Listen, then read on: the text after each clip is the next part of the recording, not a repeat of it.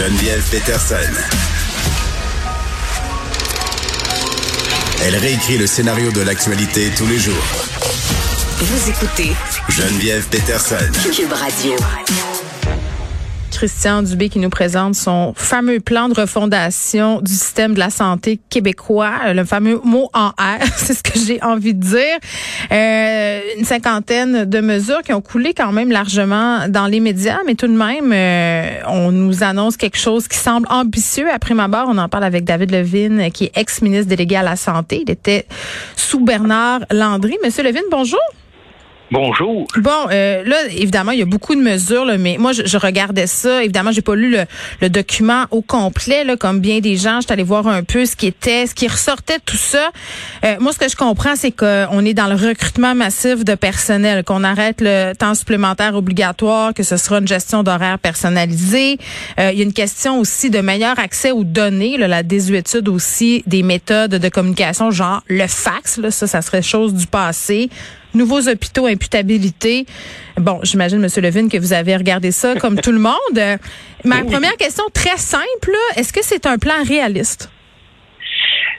Tous les éléments du plan, honnêtement, a déjà été mentionné depuis les dernières 20 d'années. Okay. Et les différents rapports l'indiquent ces éléments-là. Le recrutement, utiliser les infirmières qui va immigrer ici, chercher une main-d'œuvre pour supporter les infirmières, pour supporter des médecins, Ouais. trouver euh, le support à domicile pour augmenter le soin à domicile. Alors, toutes ces mesures étaient mentionnées. Il n'y a rien de nouveau, là. Ben, il y a nouveau, même le mesure pour avoir une gestion à l'urgence. Ouais. Ça existe déjà. Ça existait dans certains hôpitaux et même l'hôpital Jouish, depuis des années, utilise ce modèle et à l'urgence le plus efficace dans la province du Québec. Mm. La question, c'est comment stimuler le réseau, les gestionnaires, les employés de embarquer de s'attacher au réseau, de vouloir le faire. Et ça, ça prend un changement d'attitude. Ça prend le respect. Ça prend euh, la- laisser l'innovation et la créativité au DG des hôpitaux. Arrête, et le ministre le dit, arrête de gérer centralement du Québec, qui était le leg de Barrette, et euh, on vive avec aujourd'hui. Et si il réussit à maintenir le cap, il y a du potentiel. Il n'y a pas du très nouveau. Je ne sais pas si vous avez noté, ils ont mentionné qu'ils voulaient faire du capitation pour les médecins. Oui, j'ai pas compris. J'ai pas compris ce que ça voulait dire. Ben, là, il n'y a pas là-dedans. Quand on regarde les mesures, Mm. on ne parle pas de ça. Ouais. Avant, dans les articles, on parlait de ça. Capitation, ça veut dire si tu enregistres une patient, vous avez un montant d'argent important pour s'en occuper et ça, ça change votre euh, euh, taux par épisode.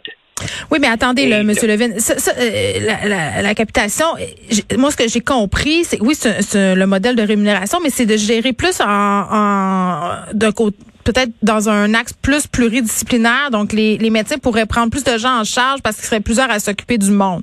Je, je comprends-tu mal? Parce que c'est pas clair pour les gens qui connaissent non, pas ça. S'il arrive à faire la capitation comme il faut, et ça, c'est la bonne ouverture, Ouais. c'est que le médecin peut être payé et utiliser d'autres main-d'œuvre pour lui Ben, aider Ouais. à faire des interventions. Et ça, ça peut changer beaucoup. Hum. Euh, et, et, et, et, et comme je dis, dans ce sens, cette- ces mesures ont un intérêt important, peut changer le réseau. Il faut qu'il y ait de la volonté de le faire. Il faut que les syndicats embarquent. L'idée de changer des horaires et d'avoir des horaires flexibles des infirmières. Depuis longtemps, on a un réseau, le réseau anglophone, qui laisse les jeunes infirmières travailler de jour, de, de, de soir et de la nuit. Réseau francophone, vous êtes une jeune infirmière, vous êtes uniquement la nuit. Oui, ils peuvent Mais pas avoir de vie de famille, enfants. ces femmes-là. C'est ça. Alors, il peut pas. Il faut être beaucoup plus flexible dans ça. Et ça, c'est le syndicat. Mm. Le syndicat doit aussi être flexible dans ce sens-là. Mais, mais ça, c'est ça m'accroche dans ce que vous me dites, M. Levin. Vous me dites, dans le fond, euh, une des raisons pour lesquelles ça marche pas, les réformes, puis qu'on retrouve encore des points euh, dont on parlait il y a 20 ans, c'est qu'il y a une réticence parce que les gens en santé ont pas confiance en ces réformes-là. Qu'est-ce qui fait qu'ils veulent pas embarquer, selon vous? Ben, il y a toute la question corporative. Les corporations se protègent eux-mêmes. Ils ne veulent pas perdre leurs acquis jusqu'à date, ni les médecins, ni les syndicats. Euh, les infirmières euh, sont pas respectées, à mon avis, au niveau qui devrait être respecté par la gestion, trop préoccupé par le côté financier, le côté mm. de, de, de, de l'argent et à laquelle euh, jusqu'à date, Québec impose ça comme préoccupation au ministère. Pas d'autres préoccupations, mm. mais cette préoccupation monétaire. Alors, le système est rigide. On demande d'avoir un congé, de s'en occuper de notre enfant. On va dire non on vous exige de faire du temps supplémentaire obligatoire qu'on va essayer d'enlever parce qu'on ne veut pas aller vers une agence qui coûte plus cher. Tout ça est lié là-dessus. Il faut qu'il y ait de souplesse dans le système et que le gouvernement vraiment est sérieux de vouloir implanter ça et il donne la liberté aux gestionnaires. Ça revient souvent dans les commentaires qu'on peut lire un peu partout, souvent des gens qui travaillent en santé, qui sont un peu cyniques, j'ai l'impression, un peu comme lit la population. Moi, ce que je lis euh, de façon régulière, là, euh, monsieur, c'est est-ce que ça va être comme, par exemple, la réforme Barrette, plein de bonnes intentions, puis finalement, on sur deux, trois murs, on donne des ordinateurs, puis après ça, c'est fini? on dirait que c'est comme un espèce de show boucan, mais qu'il n'y a, pas de pérennité. Ben, on espère que non. Une, la réforme Barrette était très négative pour le réseau. La réforme suggérée n'est pas. Barrette a centralisé, contrôlé tout le bureau du ministre. Là, on décide de retourner ça mm. dans le réseau où les gens peuvent eux-mêmes développer des choses. Ils parlent beaucoup plus même d'embarquer des patients, d'avoir accès pour les patients et essayer donner et, et donner des outils aux patients pour essayer de faire l'auto-soin. Si c'est mm. le cas de diabète, si c'est mm. le, le euh, toute sorte, une infection, on n'a pas besoin de rester à l'hôpital, on peut avoir certains appareils qui nous permettent de traiter une infection même à domicile. Alors, ces mesures-là, ils sont là depuis longtemps. Il faut le, investir de l'argent pour le faire.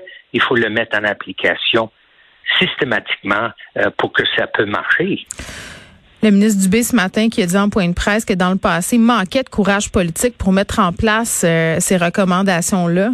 Est-ce que vous êtes d'accord avec ça? C'est toujours le cas. Et le courage politique arrive principalement quand il arrive au budget de l'année prochaine. Quand il dit, mon Dieu, est-ce qu'on est capable de donner tout ce qu'on a permis? Est-ce qu'on est capable d'augmenter le pourcentage euh, tel qu'on avait dit? Est-ce qu'on est mm. capable de payer toutes ces nouveaux infirmières? Et c'est là où le courage politique face à la pression. Je trouve ça intéressant. Le gouvernement fait ça avant une élection. S'ils sont élus, va pas avoir quatre ans de mettre ça en application hmm. et s'il peut être jugé quatre ans après, là, il va avoir une incentive de continuer d'investir un petit peu pour que la population mm. voit un changement. Mais la pénurie de personnel, puis là, je veux pas vous faire jouer à la belle-mère, là, c'est pas ça l'idée, mais, mais c'est quand même, non, mais c'est vrai, je veux pas mettre dans une position délicate, mais c'est quand même un gros problème qu'on a, là. On manque beaucoup de monde. Là, euh, on dit on va régler ça en l'espace de trois ans, mais, mais monsieur, on peut pas inventer, du, on peut pas fabriquer des infirmiers, des infirmières, des préposés avec du carton, de la colle puis du papier, là. Il faut les former, ces gens-là. Donc, est-ce que c'est pas un peu utopique de penser qu'on va régler cette pénurie-là en aussi peu de temps? Euh, le, le, temps est, faible, puis il le contrôle pas. Il contrôle pas le nombre d'immigrants euh, avec des habilités qui peuvent faire venir au Québec. On a le problème euh, qui n'est pas pour nous, pas un problème, c'est le français. Puis il faut être capable de travailler en français. C'est vrai. On, on, on, on a il, il, suggère quand même une autre sorte de travailleur, plus administratif, qui peut faire plus de paperasse. Organiser plus les commandes, organiser plus la bureaucratie à l'intérieur de nos établissements pour libérer les professionnels de la santé à pas faire ces tâches-là. Jusqu'à date, ils le font. Ils le font et ça prend de leur temps. Si on parle même d'un médecin, une portion importante de médecins est pris à s'inscrire des choses, à écrire dans les dossiers. Oh oui. Euh, c'est qu'on perd beaucoup de temps euh, avec la bureaucratie, de la paperasserie, euh, des choses qui pourraient être faites par des gens qui sont plus cléricaux, disons ça comme ça. Exactement. Le mot clérico est le bon mot et de l'intro. S'il veut plus de données, puis plus de données sur la performance, puis plus de données pour être capable mm. de donner aux gestionnaires, d'utiliser le clérical. Oui, puis avant, les médecins, euh, les départements avaient, avaient des adjoints, des adjointes pour rédiger toutes ces affaires-là. Donc, c'est vrai qu'à un moment donné, c'est de la, de la perte de temps. En, terminant, euh, Monsieur Levé, un des 50 points qui a été présenté aujourd'hui, c'est par rapport à la préparation pour une prochaine pandémie. Vous, euh, on s'était parlé la dernière fois de la H1N1, là, vous étiez PDG de l'Agence de la santé et des services sociaux à ce moment-là, quand on a traversé cette crise-là on s'entend qu'on n'était pas tellement prêt pour la COVID-19. Euh, là, pour, pour ce qui est à venir, là, pour, parce que c'est clair que ça va nous refrapper un jour, euh, est-ce qu'on est, qu'on est prêt pour la prochaine pandémie, selon vous? on peut être un peu mieux préparé, hmm. être capable de réagir un peu plus vite, organiser nos établissements, surtout les hôpitaux, pour avoir une capacité excédentaire pour être capable de répondre. Mais honnêtement, et moi je suis convaincu qu'il va en avoir d'autres pandémies, hmm. euh, et puis je n'ai pas le goût d'être pessimiste, et il ne faut pas que le virus soit trop dangereux. Parce que Mais il y a une partie qu'on ne peut pas prévoir. Non, on peut pas prévoir. Mais la H1N1, on était très chanceux. On a tout préparé, puis le virus est, a tué pas le monde. Hmm. Le virus de la COVID-19 a tué du monde. Mais on a réussi à le contrôler par des mesures, euh, des masques, etc. Est-ce qu'un autre virus beaucoup plus virulent, beaucoup plus dangereux peut nous guetter? On peut juste préparer nos structures, les hôpitaux et autres, pour faire le mieux possible et d'avoir nos compagnies pharmaceutiques et autres très, très, très au fin point pour être capable de hmm. développer des vaccins le plus vite possible. Là, on a beaucoup de pratiques. On l'a réussi à le faire pas mal vite de ce temps-ci. Et il faut maintenir cette capacité. Vrai.